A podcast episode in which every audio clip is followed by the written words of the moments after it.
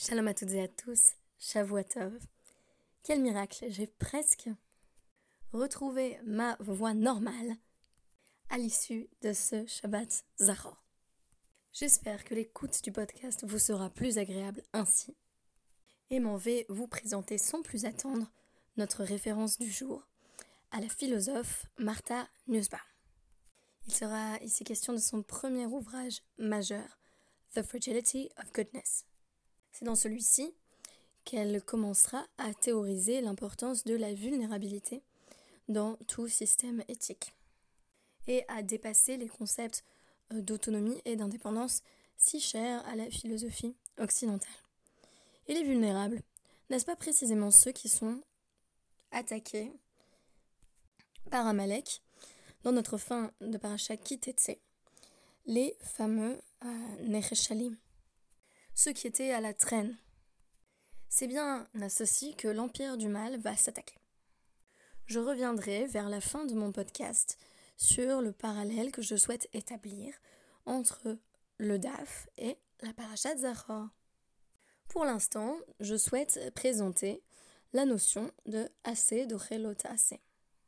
C'est-à-dire, la réalisation d'une mitzvah positive peut parfois nous amener à repousser interdiction de la Torah, un commandement négatif. L'exemple typique de cela, c'est le yiboum. A priori, épouser la femme de son frère serait puni de carette. On a donc affaire à un lotassé, à une interdiction. Mais affirmer que le yiboum est une mitzvah, c'est dire que ce qui est assez, la mitzvah positive d'épouser la veuve pour garantir que son frère est une lignée, repousse le lot assez l'interdit qui serait habituellement formulé d'épouser la femme de son frère. La question que va poser notre DAF du jour, le DAF 5 de la Maserati Vamot, est la suivante. Ashkachan deate assez, vedochelota assez, grida. Lota assez sheyesh bokaret. Echa ashkachan de doche de itztrich alea le mesra. On sait déjà que une mitzvah positive repousse une interdiction ordinaire, une interdiction qui n'est pas d'une gravité particulière. Mais d'où sait-on qu'une mitzvah positive serait susceptible d'aller jusqu'à repousser une interdiction pour laquelle on encourt la peine de carette En effet, l'expression aléa a été employée précédemment dans la Gemara pour rappeler qu'il est malgré tout interdit, malgré la mitzvah de Yiboum, d'épouser la sœur de sa femme. Sous-entendu, dans la plupart des autres cas, il peut tout de même y avoir Yiboum, alors même que le fait d'épouser la femme de son frère pourrait être puni de karet. La Gemara va proposer un certain nombre de paradigmes de comparaison et il n'y en a aucun qui va pleinement la satisfaire, mais je vais les rapporter ici parce que ça nous donne d'autres exemples où on a une mitzvah positive qui va écarter les interdits habituellement formulés, qui relèvent donc des mitzvot lo ta'ase. Alors on commence par nous dire, veritema, nelaf, mimila. On pourrait le déduire de la mila, puisque la mila, où il y a une obligation de de circoncire l'enfant au huitième jour, on fait la circoncision, même Shabbat. Mais on nous dit non. Bon, la Mila, c'est pas un très bon exemple. Pourquoi Parce que euh, on mentionne 13 fois euh, l'idée que la circoncision relève du brit. Donc peut-être qu'il n'y a que cette mitzvah de Mila, qui est considérée généralement comme ce qu'on pourrait appeler une super mitzvah, un peu comme Tikwach Nefesh, ça repousse beaucoup de choses qui sont habituellement interdite, notamment du point de vue de Shabbat. Alors peut-être que euh, le fait que la Mila repousse Shabbat n'est pas un bon paradigme pour définir le fait qu'une mitzvah positive repousse généralement une mitzvah négative, parce que la Mila c'est vraiment très important. Alors on nous dit, mais Pessar, peut-être que Pessar ça pourrait être un bon parallèle. Ah, mais les Pessar, Sheken Karet, oui, mais Pessar c'est pas n'importe quelle mitzvah positive. Euh, la mitzvah de faire la sherita du Korban Pessar, donc euh, de procéder à l'abattage de l'agneau pascal, et euh, eh ben ça, on encourt aussi une peine de carette si on le fait pas. C'est très inhabituel en fait. Quand, on pense aux autres mitzvot positifs, c'est rare qu'on nous dise euh, si tu le fais pas, c'est carette. Alors on nous dit peut-être mitamid, du sacrifice quotidien qu'on apportait, donc même Shabbat, le fait qu'on on faisait comme ça, il y, avait une constance absolue en fait des, sacrifices, de sorte qu'on pouvait même faire la shrita le Shabbat, ce qui serait normalement interdit. Oui, mais mal tamid chez dire. Oui, mais le, le tamid c'est tellement habituel que ça en devient d'une importance capitale. Euh, C'est-à-dire que à dire quoi. Le régulier a en fait euh, une prédominance euh, tout à fait euh, remarquable tout au long de la Torah et notamment dans les principes de la Gemara. Mais toutes ces mitzvot, donc à la fois Mila, Pessar et Tamiz, ont une spécificité. Et on pourrait pas forcément l'appliquer à toutes les autres mitzvot, et ça permettrait pas forcément de déduire le cas du yiboum, où là on a une mitzvah positive qui est de faire le yiboum. Ou la chalitza, qui repousse la mitzvah négative qui nous enjoindrait de ne pas épouser la femme de son frère. Notons qu'un exemple est avancé dans la Gemara euh, du principe inverse, c'est-à-dire de l'impossibilité en fait de généraliser l'idée que euh, la mitzvah, la mitzvah tassée repousse euh, la mitzvah lotassée, par exemple, on nous dit Yachol yekibud avaem Shabbat. On pourrait penser, mais on aurait tort. Chaque fois qu'il y a écrit Yachol dans la Gemara, c'est une hypothèse erronée, si j'ai bien compris. On pourrait penser que euh, le fait d'honorer son père et sa mère va impliquer parfois de, ne pas faire Shabbat. Euh, et c'est pour ça qu'on nous dit dans Vayikra euh, 19.3. Euh, donc, Ish, imove aviv tiraou, chaque homme, chaque femme aussi hein, craindra son père et sa mère. Mais aussi vous respecterez, vous respecterez mes, mes Shabbats.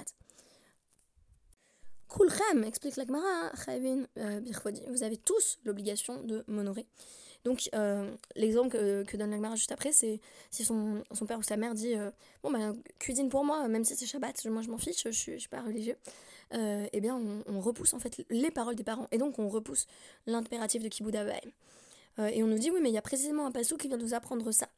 Le pasouk de Vayikra 19.3. C'est donc que dans la plupart des autres cas, on sait bien que c'est la mitzvah positive qui repousse la mitzvah négative. Un autre exemple qui est euh, donné donc euh, plutôt dans le Hamoud Aleph, au, début en fait de notre rêve du jour, c'est l'exemple de quelqu'un euh, qui souffre de tsarat, donc qui a une maladie de peau, et qui doit s'isoler, donc quitter la communauté, jusqu'à attendre la guérison. Une fois que le Cohen a affirmé qu'il était guéri, il, il, va commencer un rituel de purification qui va lui permettre de réintégrer la communauté. Et on apprend au Vayikra, donc au 4e, 14e pardon, Pérec, que ce rituel de purification passe par le fait euh, de raser euh, tous les poils de son corps, y compris euh, ses cheveux. Et donc ça, c'est une mitzvah tassée, c'est une mitzvah positive. Mais ça semble aller à l'encontre d'une mitzvah négative, donc d'un interdit, qui est formulé dans Vayikra 19-27 et qui est de couper les, les, coins des, les coins des cheveux, en fait, donc ce qu'on pourrait appeler les péotes à l'heure actuelle, c'est ce qui s'appelle Baltakif. Donc il y a, deux, euh, deux, impératifs qui sont rappelés côte à côte euh, dans, la Mishnah de Kilushin dont je vais vous reparler dans un instant, qui s'appelle Baltakif, donc l'interdit justement de se, couper euh, les, coins de la tête, et Baltashrit, l'interdit de, se, de se raser la barbe avec un rasoir. Sauf que là, bah dans le cas de la tsaraat et du rituel de purification, c'est permis de tout raser, y compris les coins. Et on nous dit que c'est pareil, si le lépreux était, euh, était nazir. Donc un nazir a l'interdiction de se couper les cheveux. Et pourtant on nous dit, bah, euh, ici on, aurait même une mitzvah positive, donc dans le rituel de purification, qui repousserait deux mitzvot négatives, à savoir Baltakif d'un côté, et l'interdit de se couper les cheveux pour un nazir de l'autre, qui est une mitzvah qu'on a créée à partir du moment où on est devenu un nazir. C'est une mitzvah conditionnelle. Comme euh, la mitzvah du guet, si vous voulez. C'est une mitzvah de donner le guet si on veut divorcer, mais ça implique qu'on s'est marié.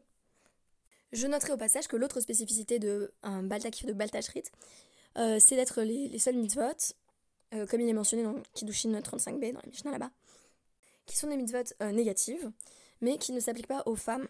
Il y a aussi Baltet Amelametim, le fait qu'une femme qui serait d'une lignée de Kohanim n'aurait pas l'interdiction de se, de se rendre impure, donc d'entrer en contact directement avec la mort pour un proche décédé, ou pour un mort tout court. Donc en général, les femmes et les hommes sont astreints exactement aux mêmes mitzvot négatives, donc euh, ont les mêmes interdictions. Sauf qu'il n'y a pas d'interdit de se couper les, les, les, coins, les coins de, des cheveux, donc les coins de la barbe pour une femme. Pour une femme à barbe non plus, je suppose. et il n'y a non plus d'interdiction sur bah, justement le fait de se raser avec un rasoir. Et j'ai envie de dire, il n'y a pas d'interdiction parce que c'est non pertinent pour la plupart des femmes. Et Baltétam et la métime, c'est parce qu'une une femme, même dans une lignée de Kohanim, n'est pas vraiment un Kohen. Et donc euh, on comprend parfaitement que l'impureté ne, s'applique pas de la même façon.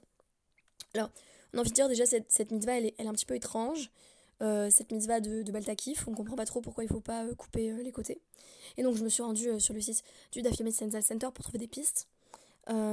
et, et, j'ai trouvé deux explications. Et je voudrais revenir sur la, sur la deuxième parce que ça, ça a trait à mon expérience de Shabbat. Donc la première, c'est le Rambam, ça vous surprendra pas du tout si vous avez l'habitude de, lire le Rambam, euh, par exemple sur euh, pourquoi est-ce qu'on n'offre jamais de chametz, euh, donc de, de, céréales fermentées sur l'autel, sur le misbéar, dans notre avoda, dans notre culte.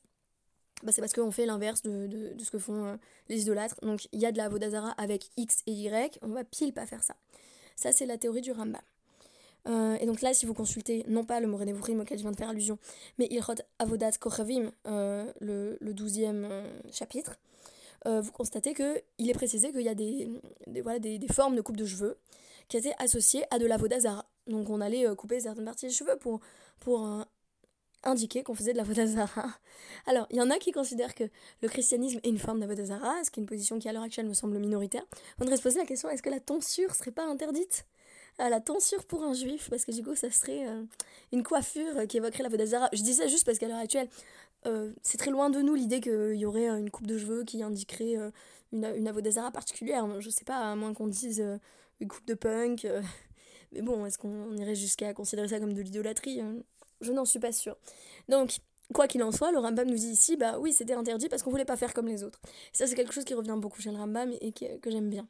Euh, et, donc, sur le site toujours du La Center, euh, je lisais une autre explication qui était euh, il y en a beaucoup qui disent parmi les commentateurs que en fait c'est Xeratakato.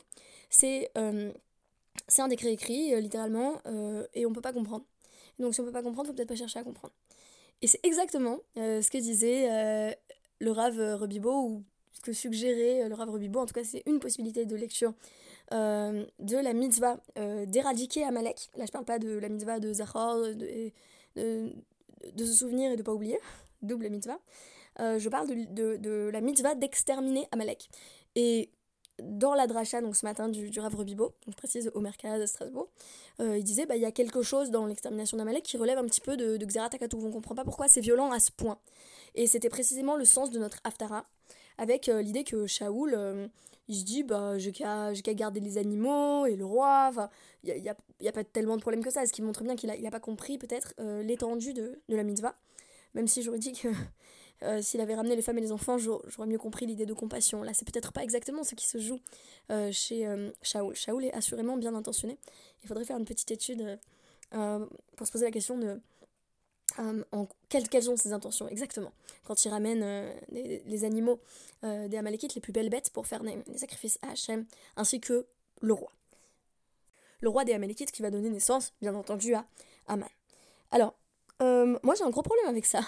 Je, voulais utiliser ce podcast comme plateforme pour partager le fait que quand on me dit c'est Xera Takatou, faut pas chercher à réfléchir, en plus que ne pas couper les, coins de la tête, ça a l'air de sortir de nulle part euh, exterminer Amalek. Il faut, faut pas chercher à comprendre, il faut appliquer. Il faut vivre la mitzvah.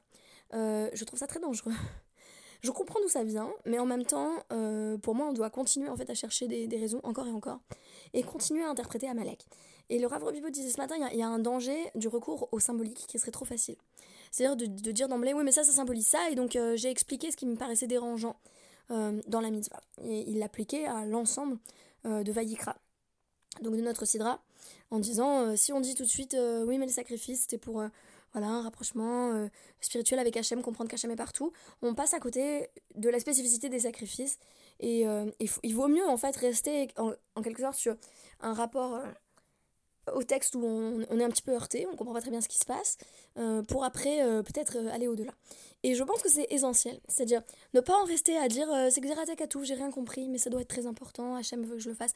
Non, parce que moi j'ai l'impression que si Hachem m'a donné un, un une intelligence, c'est, c'est précisément pour que je, je ne laisse aucune, aucune ère de la halakha inexplorée. Et donc je vais essayer de chercher des, des, des raisons, des raisonnements et bah, je voulais vous proposer justement ma réflexion sur, sur Amalek en vraiment une minute. pour moi, Amalek, on dit beaucoup que c'est la haine, c'est l'ennemi suprême, mais l'ennemi de quoi? C'est pas tant l'ennemi du peuple d'Israël, parce que comme le fait remarquer Eli Bodbol dans sa dracha de la semaine, dans, dans le Shabbat Shalom, donc dans dans le, feuillet de la communauté euh, de Strasbourg, il euh, n'y a pas encore de peuple juif à ce moment-là, il n'est pas constitué. Euh, donc on peut pas dire c'est la haine d'Israël en fait. C'est anachronique. Donc lui, il a une autre explication qui me semble intéressante, qui est que Amalek, c'est le déterminisme historique, qui voudrait que bah, les Hébreux soient esclaves, ils doivent rester esclaves, et, tout ce qui va à l'encontre de ce déterminisme historique pose problème. et donc pour lui, ce que représente le peuple juif, ça va être le libre arbitre et la possibilité de changer l'histoire. Et ça va aussi se voir à travers euh, l'histoire de Purim, puisqu'il fait le lien entre les deux, bien entendu. Euh, pour moi, Amalek, c'est pas ça. Euh, je, le, dirai très brièvement, mais pour moi, Amalek, c'est la haine des Nechelashim Acharecha. C'est le fait de s'attaquer particulièrement aux vulnérables. Et en ce sens, Aman, il apparaît pas n'importe quand. Il apparaît dans une période de faiblesse pour les juifs, de faiblesse politique, une période d'exil, où on peut finalement dire écoutez, ils servent à rien, ces juifs-là, c'est vraiment euh, la, bête noire dans, le royaume d'Achashverosh, autant s'en débarrasser. Donc euh, Amalek, c'est ceux qui exploitent la faiblesse. Euh, c'est ceux qui, en nous aussi, on dit beaucoup Amalek intérieur, oui mais encore Amalek intérieur de quoi Ça veut dire quoi? C'est ceux qui en nous ont, envie de profiter des, faiblesses qu'on voit dans le monde, qu'on voit chez l'autre, de d'exprimer sa puissance. En fait, Amalek c'est un peu le surhomme, c'est vraiment l'expression pure de la puissance qui a envie de dévorer la faiblesse, de dévorer euh, ceux qui sont à la traîne. Euh, je pense qu'il y a beaucoup de ça dans notre société. Il y a beaucoup de Amalek dans, une société euh, très capitaliste, où, c'est vraiment la course à la performance. Et donc, en ce sens, on aurait des manifestations innombrables d'Amalek dans le quotidien, et on serait censé s'amener à les, à les éradiquer. Et en ce sens, on nous dit pas de pitié pour qui n'en a pas. C'est comme si on se contraignait à vivre, ne serait-ce que dans le cadre de cette mitzvah selon les règles de Amalek, qui sont des règles contraires à tout ce que la Torah nous enseigne par ailleurs dans son éthique, et ça le, le rabbin Robibo le soulignait bien ce matin. Euh, a priori, euh, dire tuer euh, homme, femme et enfant, c'est du grand n'importe quoi dans l'éthique de la Torah. Donc ici, c'est bien que on, vit en quelque sorte quelque chose de ce que Amalek voudrait imposer au monde. Et pour empêcher que cela se produise, on a cette mitzvah d'exterminer Amalek, qui a sorti à une autre mitzvah peut-être encore plus importante, qui est celle de se souvenir d'Amalek. Se souvenir d'Amalek, c'est justement euh, ne pas se contenter de l'idée de, de Xerat c'est de trouver euh, les, motifs euh, qui font réapparaître Amalek dans nos vies sous ces différents avatars. Je vous remercie pour votre écoute et je vous dis à demain.